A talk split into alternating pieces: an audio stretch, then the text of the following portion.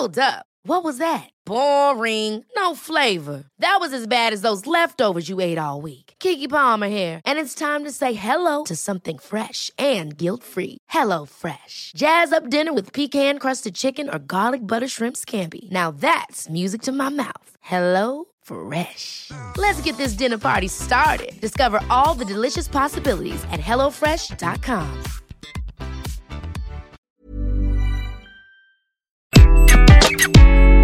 Bonjour, je suis Gaël Châtelain-Berry, bienvenue sur mon podcast Happy Work, le podcast francophone le plus écouté sur le bien-être au travail. Pour cet épisode, j'ai choisi de vous parler d'un sujet qui me titille un petit peu, la zone de confort. Faut-il vraiment que vous sortiez de votre zone de confort? Alors je vais être franc, cet épisode est un coup de gueule. Un coup de gueule contre un concept qui me gêne depuis des années, celui de sortir de votre zone de confort.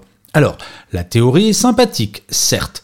Selon les tenants de cette théorie, sortir de sa zone de confort, c'est cela qui vous permet de découvrir de nouveaux territoires, de vous développer personnellement, professionnellement, de trouver votre vrai vous. Et quand vous lisez ou écoutez des épisodes, des podcasts sur le sujet, ils sont souvent très intéressants, très construits et souvent très concrets. Ils oublient seulement une chose essentielle.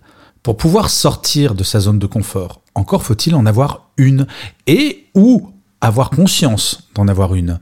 Trop souvent, les théories du développement personnel partent du postulat que l'être humain est unique, construit de la même manière et que surtout, la même recette appliquée à chaque personne fonctionnera exactement de la même manière.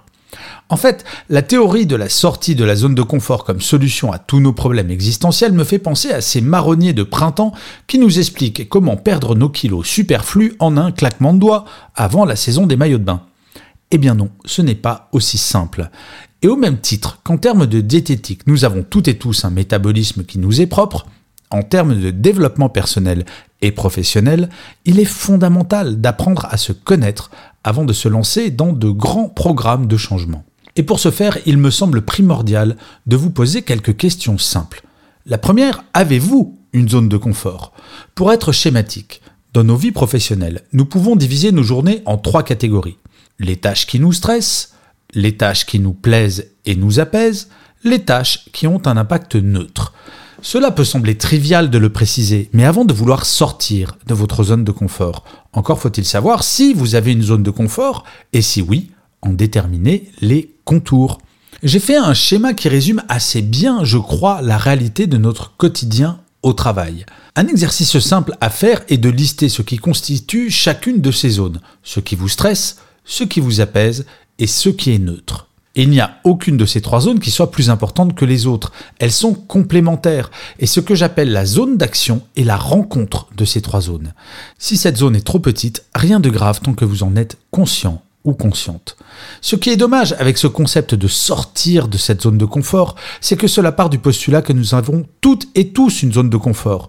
Quand plus de 40% des salariés se déclarent en détresse psychologique actuellement, il me semble plutôt urgent pour les entreprises et les managers de se poser la question de comment construire une zone de confort plutôt que d'en sortir.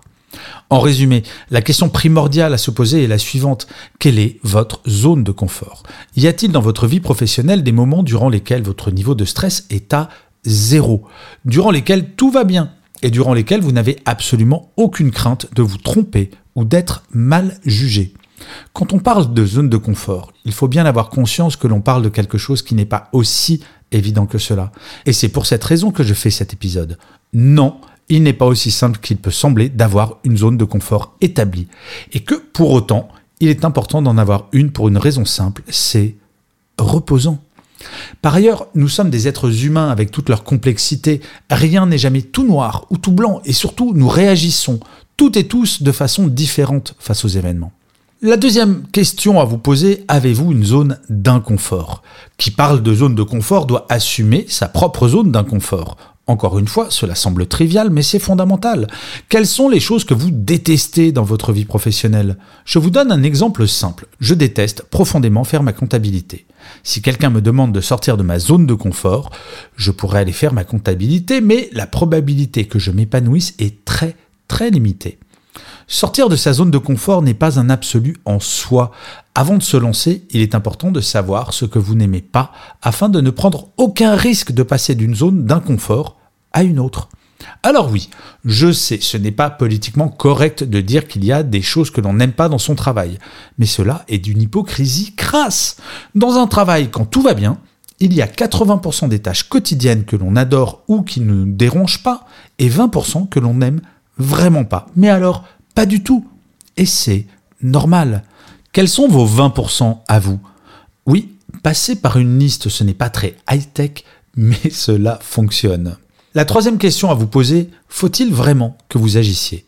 Ce qui me dérange dans ce concept de sortir de sa zone de confort, c'est que l'on présente cela comme étant un absolu, comme LA solution pour être heureux au travail. Eh bien non, vous avez le droit absolu de vous contenter de ce que vous avez. Oui, vous avez le droit de ne pas vouloir plus, de ne pas vouloir mieux. Vous aimer tel que vous êtes n'est pas le signe d'une démission totale. La chose qui me semble essentielle, c'est de ne pas vous voiler la face et d'être honnête avec vous-même, dans les bons comme dans les mauvais aspects.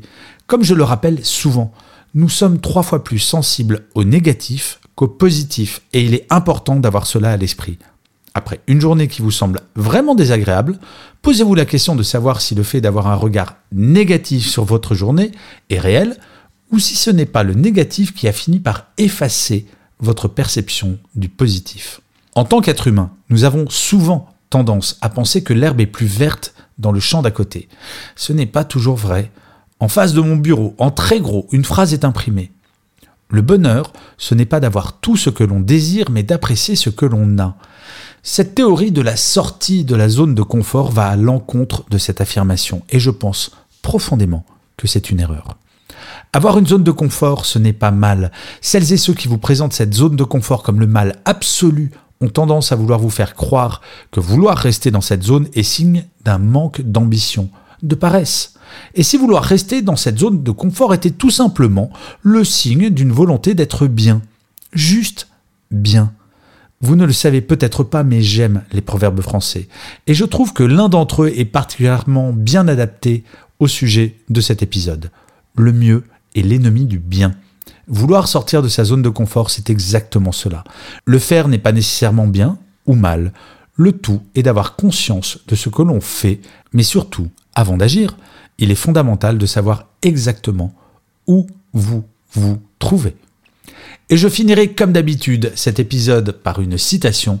Et pour celui-ci, j'ai choisi une phrase d'Euripide qui disait ⁇ Le courage n'est rien sans la réflexion ⁇ et oui, c'est bien ce que je vous disais pendant tout cet épisode.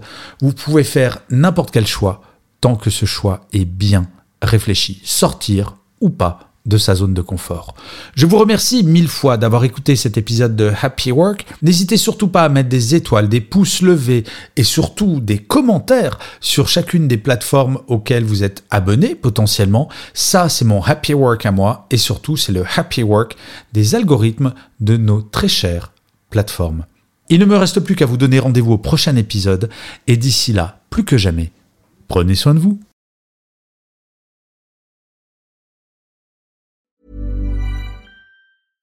Ever catch yourself eating the same flavorless dinner three days in a row?